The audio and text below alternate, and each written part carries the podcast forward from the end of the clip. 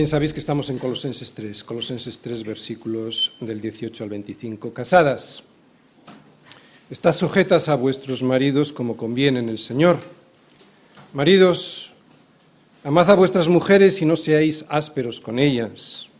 Hijos, obedeced a vuestros padres en todo porque esto agrada al Señor. Padres, no exasperéis a vuestros hijos para que no se desalienten. Siervos, obedeced en todo a vuestros amos terrenales, no sirviendo al ojo como los que quieren agradar a los hombres, sino con corazón sincero temiendo a Dios.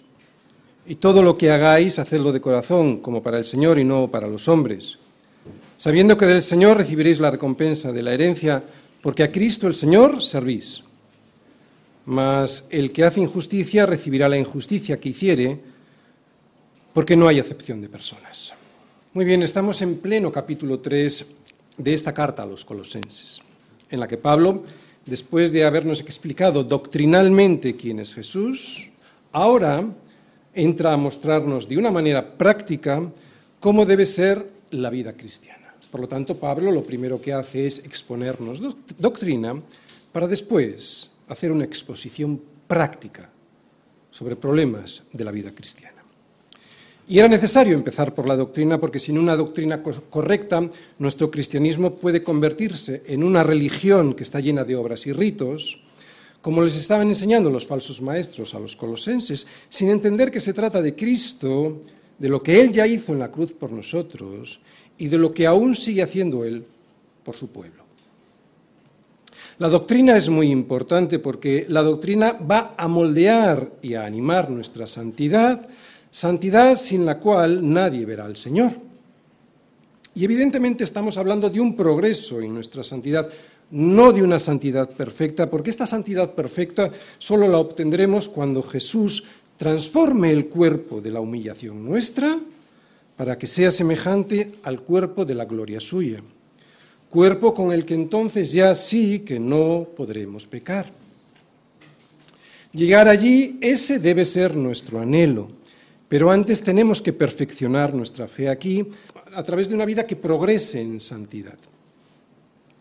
Pero si la salvación no se consigue por obras y mucho menos por ritos religiosos, porque como ya sabemos, por gracia sois salvos por medio de la fe, y esto no de vosotros, pues es un don de Dios, no por obras para que nadie se gloríe, la santidad tampoco se consigue con obras, aunque las contenga. Y voy a explicarme. Es cierto que Santiago dice, muéstrame tu fe sin tus obras y yo te mostraré mi fe por mis obras. Pero hay que tener muy claro que las obras que Dios acepta deben ser el resultado de la fe. ¿Mi fe produce obras? Sí, así debe ser, si no, no es fe.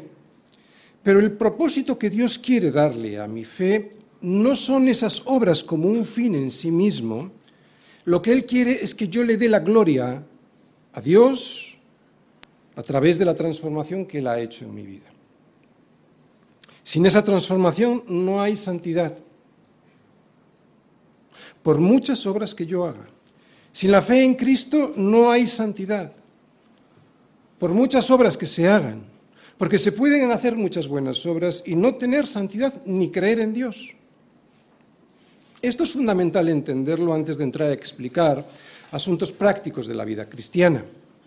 De nada o de muy poco me valdría hoy a mí aquí poner ejemplos de lo que hoy Pablo nos quiere decir a los padres si previamente no hay una transformación constante que surja de dentro. O sea, una santidad como un proceso interior, no como el resultado exterior por unas obras que yo hago, por muy piadosas que éstas sean. ¿Entendéis? O sea, no van a ser las obras las que transformen mi vida. Es Cristo viviendo en mí quien me dice lo que tengo que hacer, es cierto, pero es también Cristo viviendo en mí quien me da la fuerza para poder hacerlo. O sea, siempre se trata de Cristo. Por eso debemos entender que el cristiano no se define por lo que hace o no hace, sino por quién es, por quién es su dueño. Esto es fundamental entenderlo porque sin esa transformación de mi vida en la que Cristo es el dueño que vive en mí, pensaré que se trata de mí, de lo que yo puedo hacer. No por mi salvación, porque eso nosotros aquí lo tenemos bastante claro, lo entendemos muy bien, pero sí que puedo pensar que se trata de lo que yo puedo hacer por mi santidad. Y aquí es donde nosotros nos podemos confundir un poco.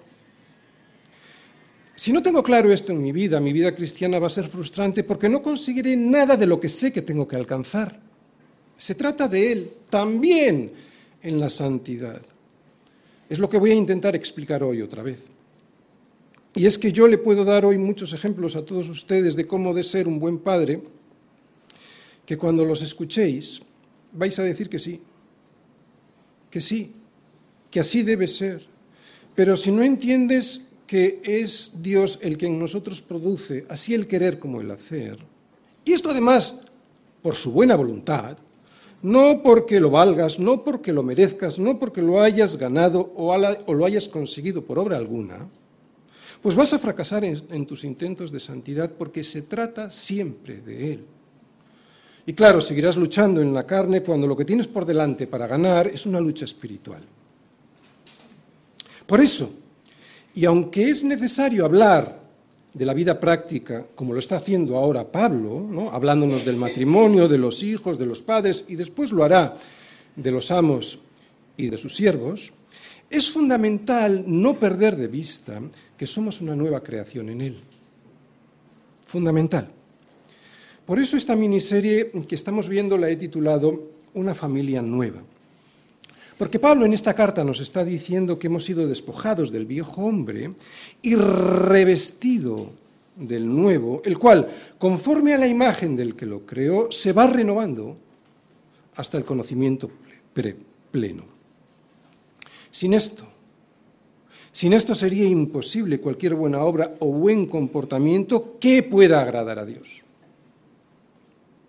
Y este es el énfasis que quiero hacer que pueda agradar a Dios. Él solo se agrada de los suyos y los suyos son los que hemos sido despojados del viejo hombre y que nos vamos renovando hasta el conocimiento pleno. Somos una nueva creación que se va perfeccionando poco a poco gracias a que Cristo es el Señor de nuestra vida. Por eso también queremos que Él sea el Señor de nuestra familia. Nosotros queremos que sea Él quien nos organice en todos los entornos en los que nos movemos, el matrimonio, los hijos, el trabajo. Él es el orden que aceptamos y el poder que deseamos. Sin su orden nos perdemos y sin su poder jamás podremos llegar a cumplir bien el propósito que Él tiene para nosotros. Dios nos da instrucciones claras de cómo debe funcionar nuestra vida. Y así como en los versículos 18 y 19 de este capítulo 3 analizamos el orden que Dios quiere para el matrimonio, ¿no? Para el marido y su esposa, para que ellos dos puedan cumplir con el diseño establecido por Dios. Y en el versículo 20 observamos cómo es el orden que Dios quiere para los hijos, para que también ellos puedan cumplir el propósito de Dios.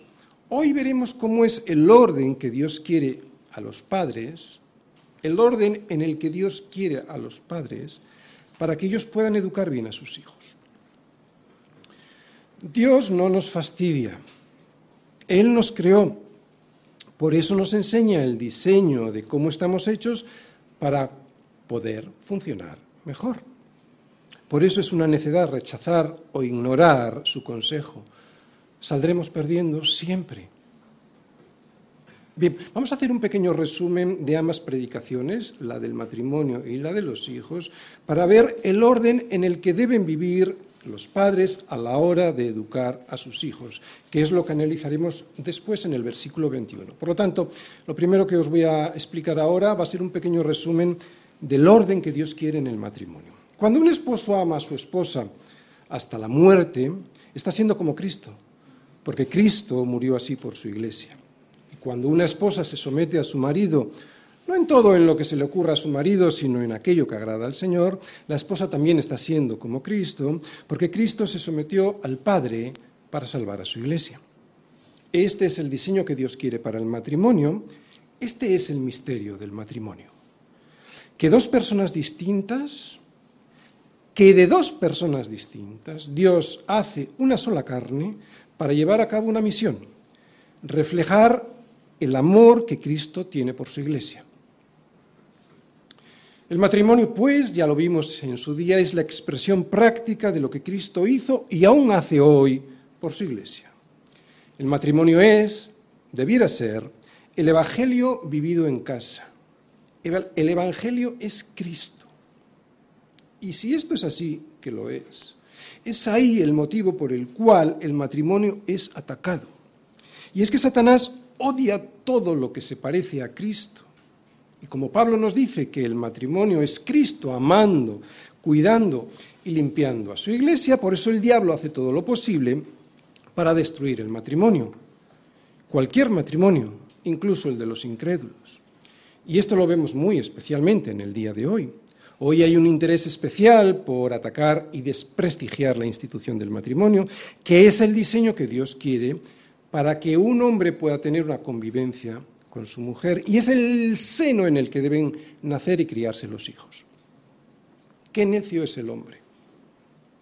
Si Dios dice hazlo así, el hombre va y dice, pues así no lo hago. Y si Dios dice eso no lo hagas, va el hombre y dice, pues ahora sí que lo hago. Que Dios dice no te divorcies, el hombre dice, divórciate. Que Dios dice, cásate, va el hombre y dice, ¿para qué? No te cases. Y así todo. Siempre destruyendo el orden de Dios. El resumen de lo que quiere Dios para, sus, para los hijos. Pablo dice que los hijos deben de, de obedecer a sus padres. Si esto es así, que lo es, entonces los padres tenemos la imperiosa necesidad y obligación de educar a nuestros hijos en la obediencia. ¿Por qué? Pues porque el pecado prefiere desobedecer. Los niños vienen con el no por delante. La negativa a obedecer es algo que viene de serie. Por eso si tienes un hijo no te tienes que sorprender cuando su primera respuesta a eso que le pides va a ser no. Por eso deben aprender a obedecer, porque su primera respuesta va a ser no.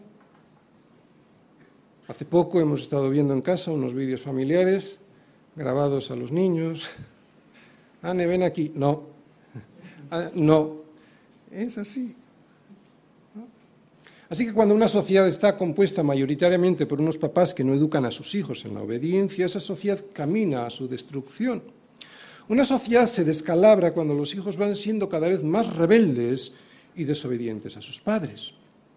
Si los padres no educan a sus hijos en la obediencia y el respeto, después esos hijos serán desobedientes e irrespetuosos con el resto de las autoridades que ahí sí, ahí sí van a tener que someterse. Y eso no hay sociedad que lo soporte y lo que es peor, a esos hijos en el futuro les será muy difícil someterse al Señor. Los hijos deben obedecer a sus padres en todo, pero ¿por qué deben hacerlo así? Pues Pablo nos da una respuesta muy sencilla. Porque esto agrada al Señor. Es muy sencillo. Y es que muchas veces complicamos todo. Las complicamos las cosas para no obedecer. La raza humana es especialista en complicar las cosas para no ceder ante aquellos que sabemos que tenemos que obedecer. Complicando las cosas, tenemos más posibilidades de desobedecer. Pero Dios ha hecho este universo entero con orden, por eso este orden hay que respetarlo para que todo funcione lo mejor posible. Así que, hijo, si obedeces en todo a tus padres, con la excepción hecha de obedecer a un padre que te obliga a cometer un pecado, eso no, pero si obedeces en todo a tus padres, el orden que eso va a traer en tu vida, esa obediencia y ese respeto que haces a tus padres, hará que tu vida no resbale y por lo tanto que tus días se alarguen. Y esto es bastante sensato, no tanto porque sea una promesa, sino porque es de sentido común. Si un hijo honra a sus padres a través de la obediencia, casi seguro que esa obediencia le estará evitando un mal que él no ve, pero que sus padres sí. Un mal que al evitarlo por obedecer prolongará y mejorará sus días sobre la tierra, ya sea al preservar su salud, su integridad física o su alma. Así que los hijos darán cuenta a Dios de la obediencia a sus papás, los esposos darán cuenta a Dios por el amor que le deben a su esposa hasta la muerte, y las esposas darán cuenta a Dios por la sujeción de vida a sus maridos, sujeción que no es sino para ayudar a sus esposos a que puedan cumplir bien la labor de guiar el hogar. Colosenses, todo esto ya lo hemos dicho, pero lo repetimos. Así que estad atentos al orden de Dios. Versículos del 18 al 25. Casadas, estad sujetas a vuestros maridos como conviene en el Señor. Maridos, amad a vuestras mujeres y no seáis ásperos con ellas. Hijos, obedeced a vuestros padres en todo, porque esto agrada al Señor. Padres, no exasperéis a vuestros hijos para que no se desalienten. Siervos, obedeced en todo a vuestros amos terrenales, no sirviendo al ojo como los que quieren agradar a los hombres, sino con corazón sincero temiendo a Dios. Y todo lo que hagáis, hacedlo de corazón, como para el Señor y no para los hombres, sabiendo que del Señor recibiréis la recompensa de la herencia, porque a Cristo el Señor servís. Mas el que hace injusticia recibirá la injusticia que hiciere, porque no hay acepción de personas. Una familia nueva. Tercera parte. Los padres. O sea, vamos a hablar de la paternidad. Colosenses 3, versículo 21. Padres, no exasperéis a vuestros hijos para que no se desaliente. El esquema es muy sencillo y será el siguiente. La primera parte que voy a mencionar, de la que voy a hablar, son unos principios generales sobre la paternidad. La segunda parte, la enseñanza que hay en este versículo. La tercera parte, voy a hacer un análisis de las palabras padres, exasperar y desalentar. Y la cuarta y última parte, voy a poner ejemplos. Primera parte, principios generales. Bien, antes de comenzar quiero que vayamos todos a Efesios 6, versículo 4, para ver allí este mismo pasaje, pero en Efesios. Es un pasaje paralelo que Pablo escribió a esta, comunidad en Efeso. Dice así Efesios 6, 4. Es muy similar, es un poquito más amplio el versículo, pero es muy similar. Dice así, y vosotros padres, no provoquéis a ira a vuestros hijos, sino criadlos en disciplina y amonestación del Señor. Primer principio. Yo he encontrado tres, ¿vale? Pero seguramente hay más. El primero es que somos pecadores. Todos somos pecadores los padres también. Y aunque los niños cuando son pequeños nos ven como a héroes, héroes que no se equivocan, cuando crecen se dan cuenta de que somos muy imperfectos y muy necesitados de Dios para llevar a cabo nuestra labor. Esto siempre ha sido, siempre ha sido así, muy especialmente con los papás varones, que son de los que Pablo habla aquí en este versículo. Yo me di cuenta en el momento en el que mis hijos se iban dando cuenta que, que su papá no era ese héroe. Yo me di cuenta.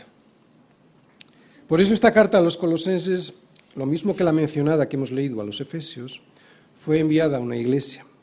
Y lo que eso significa es que estaba dirigido a un grupo de cristianos que seguramente estaban fallando en ese área o para evitar que lo hicieran una carta para que la leyera en la congregación todos juntos, los maridos, las esposas y los hijos, que estaban escuchando todos juntos lo que Pablo tenía que decirles sobre el orden que Dios quiere en la familia y seguramente también porque algunas familias lo estarían sufriendo, un desorden en sus casas.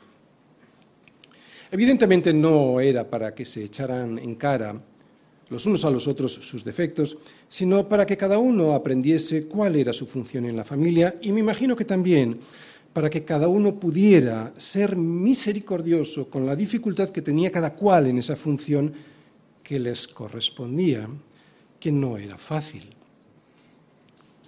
El segundo principio, que viene derivado de este, de que somos pecadores, y es que los padres cristianos, los de cualquier época y lugar, podemos llegar a irritar a nuestros hijos hasta la exasperación a la hora de educarles.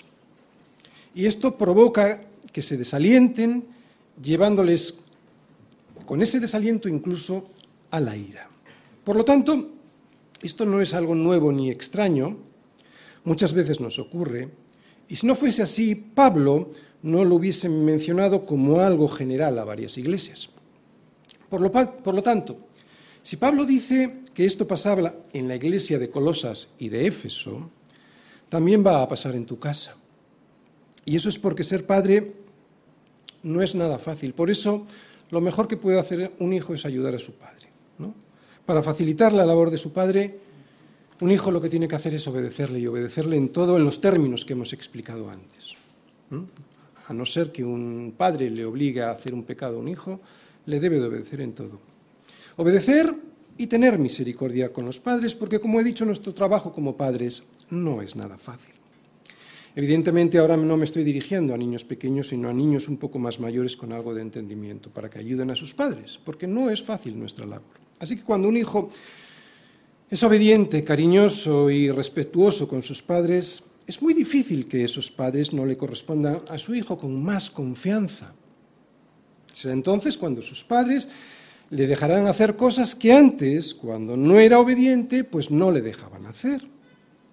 Esto no debiera hacer que los hijos lo tomaran como una estrategia para conseguir de sus padres un sí a todo. Pero no hay ninguna duda de que la obediencia sincera de un hijo a su padre provoca confianza en éste. Yo sé que hay padres que estarían mejor en un zoológico que en un hogar, pero eso no es lo habitual y menos en la iglesia. Así que, hijos, obedeced a vuestros padres en todo porque esto agrada al Señor y ganaréis una confianza que os hará más felices. Primero, somos pecadores. Segundo, ese pecado nos puede hacer, nos puede hacer caer en una forma eh, de educar a nuestros hijos que les exaspere. Por eso Pablo nos dice a los padres que tengamos cuidado con la forma en la que enseñamos a nuestros hijos, no vaya a ser que consigamos el efecto contrario. Y ahora viene el tercer principio. Somos padres y por eso necesitamos ayuda. Somos padres pecadores que caemos y necesitamos entender por qué y para qué lo somos. Si no entendemos por qué somos padres y para qué, todo será un desastre. Tenemos que saber que hay una misión para cumplir, que, sin embargo, para poder llevarla a cabo, debemos averiguar ese propósito del por qué y para qué somos padres. Y esa ayuda, o sea, ese entendimiento del por qué y para qué, solo proviene de Dios porque es Él quien nos ha diseñado.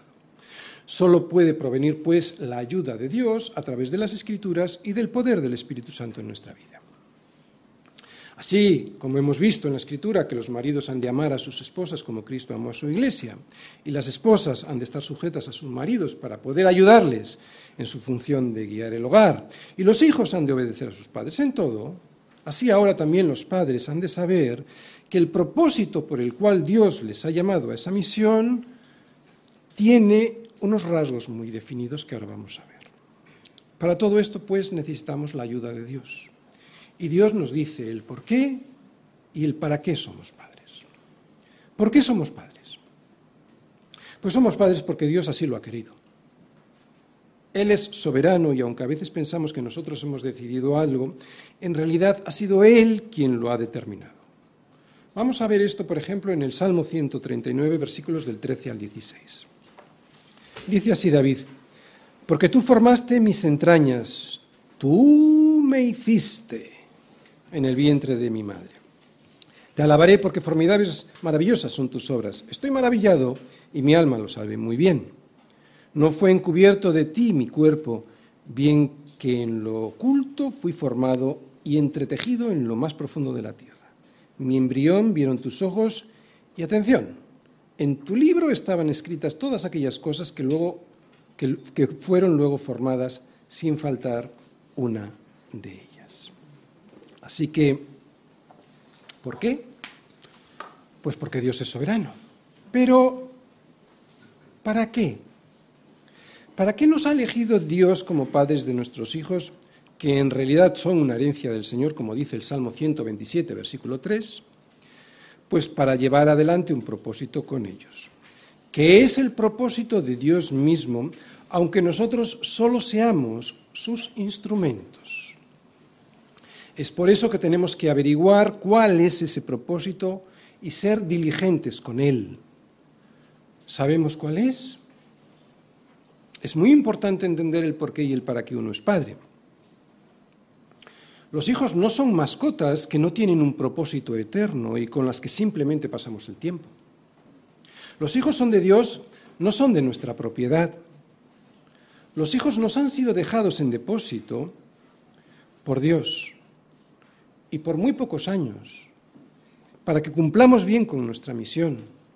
Y esa misión es enseñarle algo, enseñarles a nuestros hijos algo que tiene consecuencias eternas. Por eso tendremos que dar cuenta de esa enseñanza. Dios es soberano y ya veremos qué es lo que Él ha decidido con sus vidas, pero nosotros, al margen de que Dios es soberano, nosotros tenemos una responsabilidad y tenemos que cumplirla. Y esa responsabilidad la podríamos reducir en dos puntos. Orar por ellos para que Dios tenga misericordia y la enseñanza, que es de lo que vamos a hablar hoy. Así pues, no podemos desperdiciar el tiempo haciendo que nuestra labor provoque que nuestros hijos, pues que a nuestros hijos se les haga pesado, farragoso y a veces hasta desagradable conseguir lo que Dios quiere para ellos, lo que Dios ha diseñado para ellos. Por lo tanto, Padre, escucha bien cuál es tu responsabilidad. Eres el medio más importante que Dios quiere usar para llevar a tus hijos a los pies de Cristo. Para eso eres padre. Muchos padres delegan esa responsabilidad en la iglesia, en el pastor o incluso en la escuelita bíblica, pero no es así. La principal misión que tenemos los padres es llevar a nuestros hijos al Evangelio. Y esa responsabilidad no podemos dejarla en manos de otros, ni siquiera en manos de la iglesia. Es cierto que la iglesia es muy importante porque nos va a enseñar, que el pastor puede ayudar también en momentos determinados, y que la escuelita bíblica nos va a ayudar en esa labor. Pero Padre, tú tienes la responsabilidad de llevar a tus hijos al Evangelio. Esa es tu labor y esa labor te será demandada muy especialmente a ti por Dios, no a mí. ¿Qué hemos visto en esta primera parte? En esta primera parte hemos visto que somos pecadores, que ese pecado nos puede hacer caer en una forma de educar a nuestros hijos que les exaspere. Por eso Pablo nos dice a los padres que tengamos cuidado en la forma en, cómo enseñamos a nuestros hijos, no vayamos a conseguir el efecto contrario. Primero, que somos pecadores. Segundo, que precisamente por eso pues vamos a caer en formas equivocadas de enseñanza. Y tercero, que como somos pecadores y vamos a caer, por eso necesitamos la ayuda de Dios para llevar a cabo nuestra misión como padres. Eso es lo que hemos visto en este primer punto como unos principios generales. No podemos hacerlo de cualquier manera, por eso ahora vamos a ver la enseñanza principal de este versículo, y esta es la segunda parte. Segunda parte, enseñanza de este versículo. Padres, no exasperéis a vuestros hijos para que no se desalienten. Bien, en síntesis, la principal enseñanza de este versículo es, escucha bien, que para poder cumplir bien con nuestra misión como padres, no podemos quebrantar la voluntad de nuestros hijos de cualquier forma ni por cualquier motivo. Otra vez, que para poder cumplir bien nuestra misión como padres, no podemos quebrantar la voluntad de nuestros hijos de cualquier manera y por cualquier motivo. No todo vale para que nos obedezcan.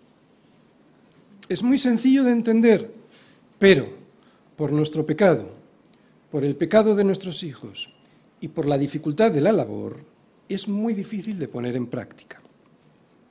Luego, al exponer algunos ejemplos, veremos qué fácil es equivocarse y la cantidad de veces que lo hacemos.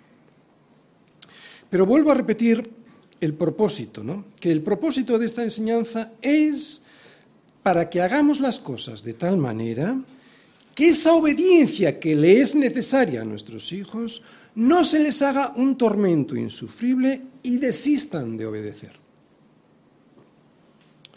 Aunque no voy a ser ingenuo pensando y diciendo que todo depende del Padre, porque no es así. Cumplir bien con nuestra misión como padres Dependerá también de la madre como ayuda idónea y de un hijo que ha sido bien instruido desde su nacimiento.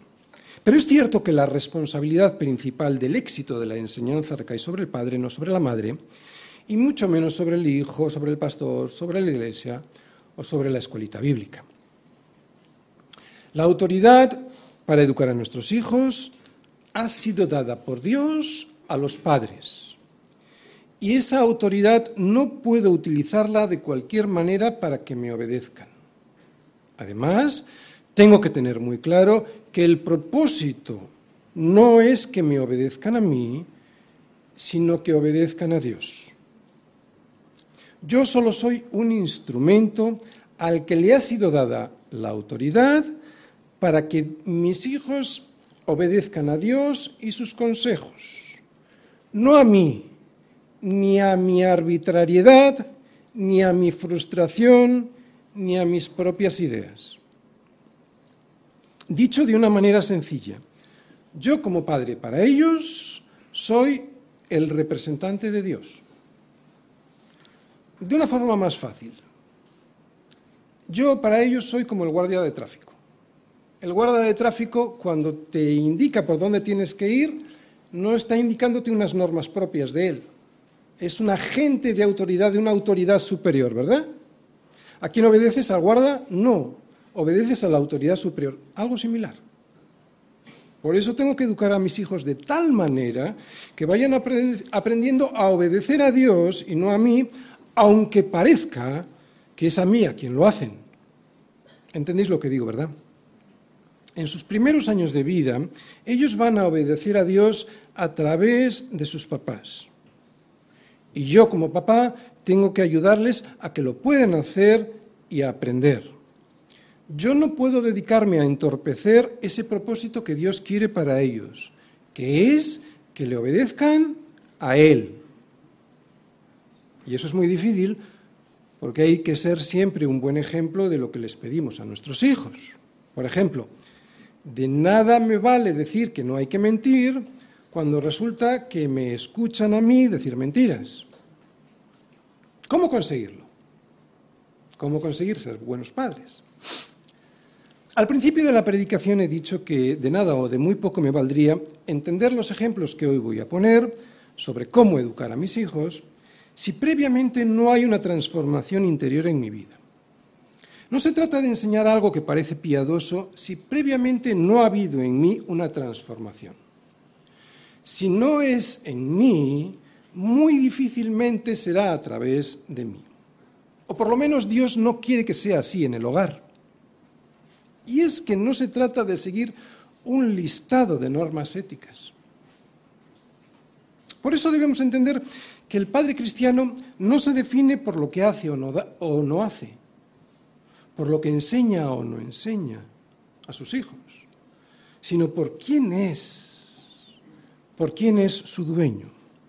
Y eso les ayudará mucho a ellos a obedecer y también me ayudará mucho a mí a ser misericordioso con ellos cuando no consigan obedecer, porque a mí también me ha costado mucho aprender. De hecho, me está costando toda la vida. No digo que no haya que enseñar, de hecho es lo que estoy diciendo durante toda la predicación, estoy diciendo todo lo contrario, hay que enseñar. Lo que digo es que de muy poco me va a valer enseñar lo correcto cuando resulta que ellos ven que mi vida no se acomoda a eso que yo les enseño, cuando ven que no dependo de un Señor al que digo que me he sometido. Todos dependemos de Dios. La dependencia que de Dios tenemos todos es absoluta. Nadie puede vivir sin depender de Dios, pero mi función como padre, en mi función como padre, esta dependencia es incuestionable. Es fundamental que yo dependa de Dios para no cometer unos errores garrafales que podrían afectar de por vida a mis hijos. Necesito de su enseñanza y de su misericordia. Yo como padre, escucha bien, porque con esto lo voy a resumir lo que acabo de decir. Yo como padre necesito pasar más tiempo con Él, con Dios, antes de pasarlo con mis hijos. Todo esto lo podremos apreciar mejor cuando pongamos los ejemplos que pondré al final. Pero resumiendo mucho la situación, podríamos decir que los padres pueden exasperar, resumiendo mucho, ¿eh? pueden exasperar a sus hijos por dos motivos. O cuando no les disciplinan, o cuando les disciplinan en exceso. Cuando no les disciplinan, un padre que no corrige a su hijo provoca que éste reaccione de manera violenta y responda con berrinches. Si un padre no pone reglas en casa, hará de sus hijos unos niños enojados, irritados en casa, en el colegio y en la calle, porque los niños necesitan reglas para desenvolverse en la vida. Si ves a un niño mal educado por la calle, te aseguro que a ese niño no le han puesto normas, reglas en casa. O si se las han puesto, a sus padres les da igual que las siga o no. O simplemente no son persistentes. Unos días insisten y otros no. Hemos dicho cuando no les disciplinan. Ahora vamos a decir cuando les disciplinan en exceso. Cuando un padre corrige con brusquedad, incluso con violencia, a su hijo, y no tiene en cuenta ni su edad ni su proceso de formación, ese padre exasperará a sus hijos. Y aunque el padre y la madre son responsables de criar a los hijos, es al hombre a quien Dios le ha dado el principal compromiso. Eso es lo que vamos a ver ahora, tercera parte. Análisis de las palabras padres, exasperar y desalentar. Padres, no exasperéis a vuestros hijos para que no se desalienten. Bien, la primera, padres. No he querido explicar antes este término padres que Pablo usa aquí, aunque lo he insinuado, porque en nuestra sociedad actual hay muchas madres que hacen de padres, o por haber sido abandonadas, o porque sus maridos no se hacen cargo de lo que Dios les ha encargado, la responsabilidad de dirigir el hogar. Por eso creo que les viene bien a ellas también escuchar con atención esta enseñanza, que en principio, en principio solo va dirigida a los hombres. A todos, de hecho, nos viene bien, también a los hijos. Pablo envió una carta para que todos juntos escucharan esto. Ahora bien, hay que saber que la palabra padres que vemos en este versículo no es la misma que vimos en el versículo 20, donde dice, hijos, obedeced a vuestros padres, no es la misma, a vuestros padres en todo. Aquí en este versículo 20, Pablo les dice a los hijos, que deben obedecer a sus ganús, a sus padres, a sus progenitores, al padre y a la madre. O sea, que son los dos padres, padre y madre, quien, a quien debemos obedecer los hijos, ¿no? cuando estamos en casa. Por lo tanto, tanto la honra como la obediencia que le deben los hijos a los padres se la deben a los dos. Esto lo hemos visto en el versículo 20, al padre y a la madre. Pero en este versículo 21 Pablo se está dirigiendo a los pateres en griego. ¿vale? Se parece a pater en latín, pero es en griego, pateres. O sea, a los varones. ¿Por qué puede ser esto? Bien, pues por dos motivos. Primero, porque aunque la crianza de los hijos corresponde por igual a los dos padres, y eso lo hemos visto en el versículo que dice que los hijos deben de obedecer a los padres, a ambos, la responsabilidad del liderazgo en el hogar corresponde principalmente al padre. Y esto incluye a los hijos. Él es la cabeza de la familia. Y segundo, creo que, muy probablemente creo que Pablo utiliza este término aquí para referirse a los varones, porque, y esto es algo muy común en todas las épocas, los hombres cometemos, por lo regular, mayores fallos que las mujeres a la hora de educar a nuestros hijos. Así como la madre intenta mediar y por su naturaleza es más suave y sensible que el hombre, el varón por su genética y por las preocupaciones que muchas veces trae sobre sus hombros, tiende a solucionar los problemas de una forma mucho más brusca y áspera que las mamás. Mi hija a veces me ha dicho, papá, es que eres más bruto y más tajante que mamá. Lo tuyo es o blanco o negro. Y es cierto.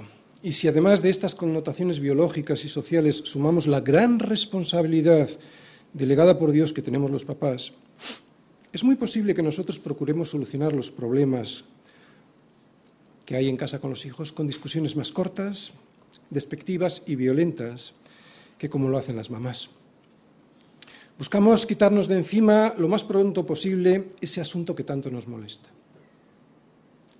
Y esto se dará más cuando un hombre cree que de esta manera puede reafirmar su autoridad e imponer su punto de vista. Pero esto es equivocado y esto exaspera a nuestros hijos. Exasperar. Exasperar es provocar, agitar, excitar, poner fuera de sí, irritar a alguien. Y cuando un papá usa su autoridad equivocadamente para quebrantar, porque sí, la voluntad de sus hijos, lo que pasa es que les irritamos, les provocamos, sacamos fuera de sí a nuestros hijos.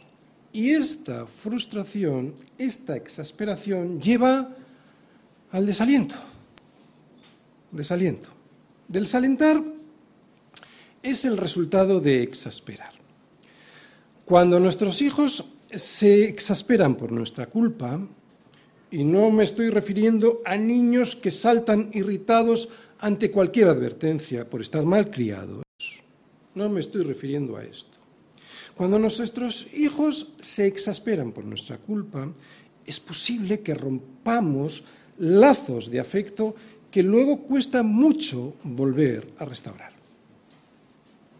Eso, y además podríamos estar frustrando en él un camino de santidad que ese hijo deseaba iniciar, pero que no hemos sabido alentar, sino todo lo contrario.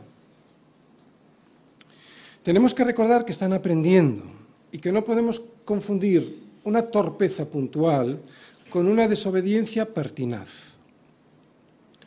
Vamos a ver algunos ejemplos de cómo podemos desalentar a nuestros hijos. Yo creo que con estos pocos ejemplos será suficiente. Cuarta parte, ejemplos.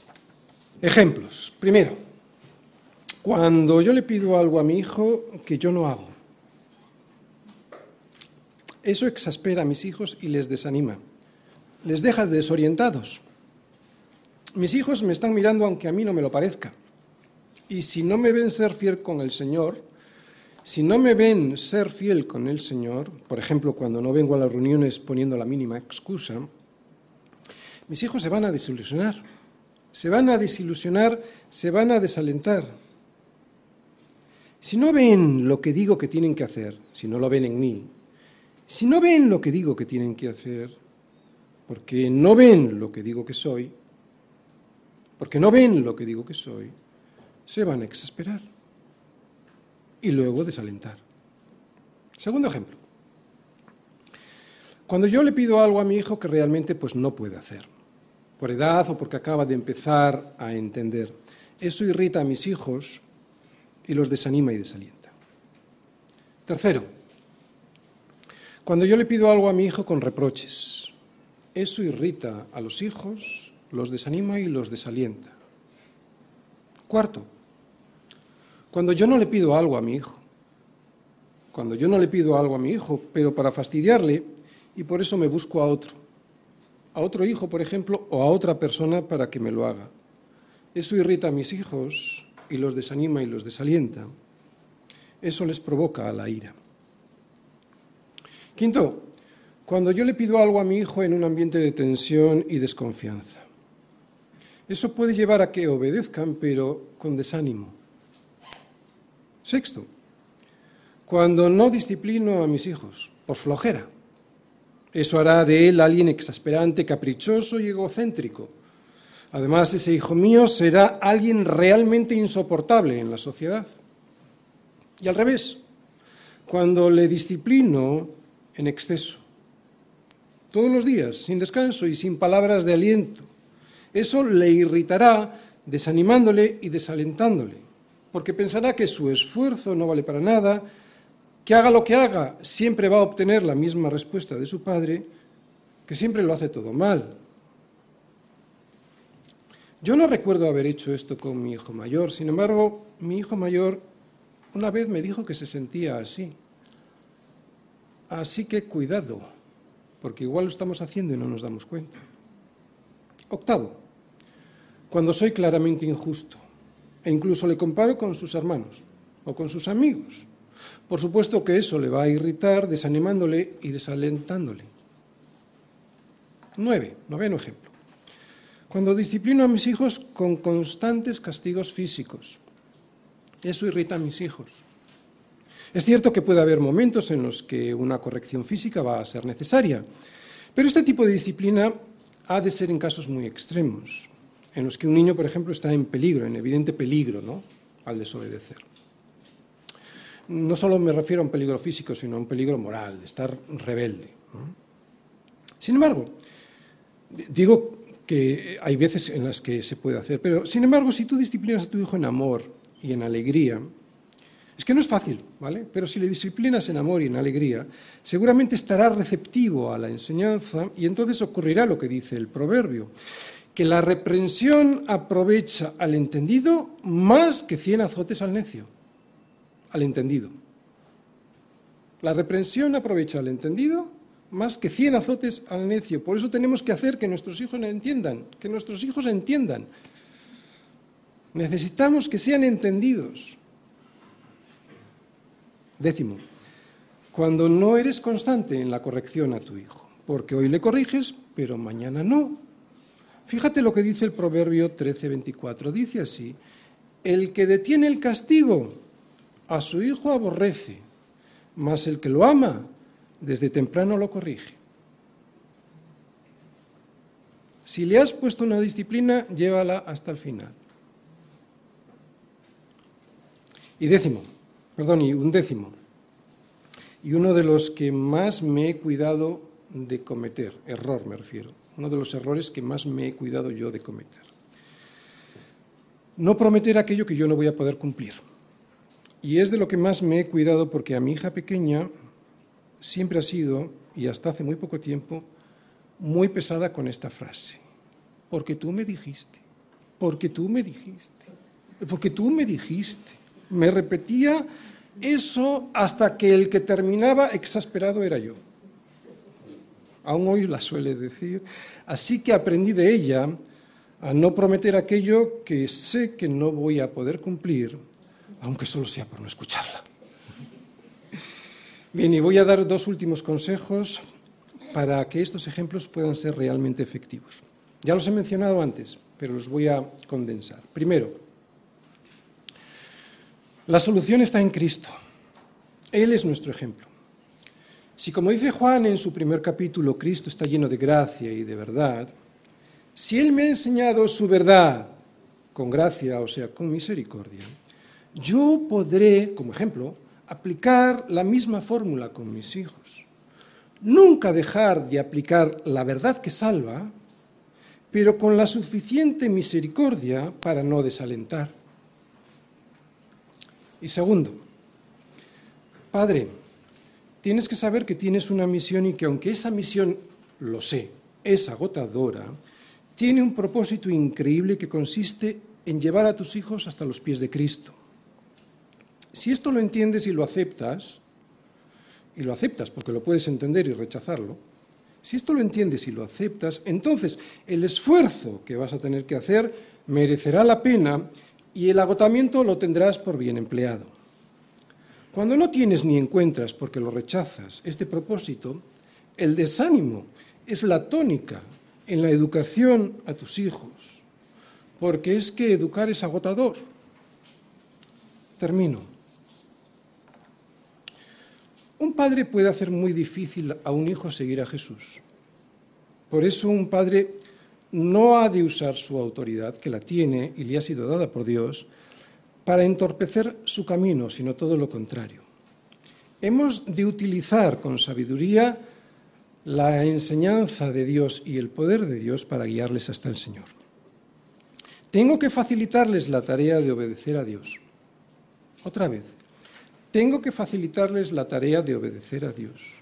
Yo no soy su dueño, tan solo soy, ¿recordáis? un agente de autoridad puesto por Dios para que puedan conducirse bien hasta que lleguen a su presencia. Tengo que tener cuidado con provocar a ira y desaliento en mis hijos, porque aunque Dios es soberano y si en sus, en sus planes está salvar a mis hijos, Él lo hará, Pero yo tengo una responsabilidad y es una responsabilidad que no se extingue, aunque Dios sea soberano. ¿Entendéis lo que quiero decir? Dios es soberano y si Él quiere salvar a mis hijos, Él lo va a hacer. Pero eso no extingue mi responsabilidad como padre. ¿Cuál es? Ser un instrumento que no entorpezca esa voluntad de Dios. Y si no lo hago así, tendré que rendir cuentas ante Dios. Esta es la verdad. ¿Recordáis? Verdad y gracia, gracia y verdad. Esta es la verdad. Pero también existe la gracia. Y esta gracia consiste en que si no has hecho bien tu trabajo, Dios te perdona para que puedas rectificar. Incluso Él salva a tus hijos de tus torpezas, si es que así Él lo tiene dispuesto, porque todo depende de Él. No de mí ni de mis virtudes, de mis supuestas virtudes. Este es el Evangelio de la gracia. Qué descanso, que a pesar de mis torpezas, yo sé que si está en su voluntad va a salvar a mis hijos, pero, otra vez, eso no me exime de la responsabilidad que tengo como padre. Y una última cosa muy sencilla. No solo debo, no solo debo de hablarles de Dios cuando les corrijo, porque entonces verán a Dios como un aguafiestas que solo aparece de vez en cuando para amargarles cuando no es así. Tengo que presentarles al Jesús completo, lleno de gracia y de verdad.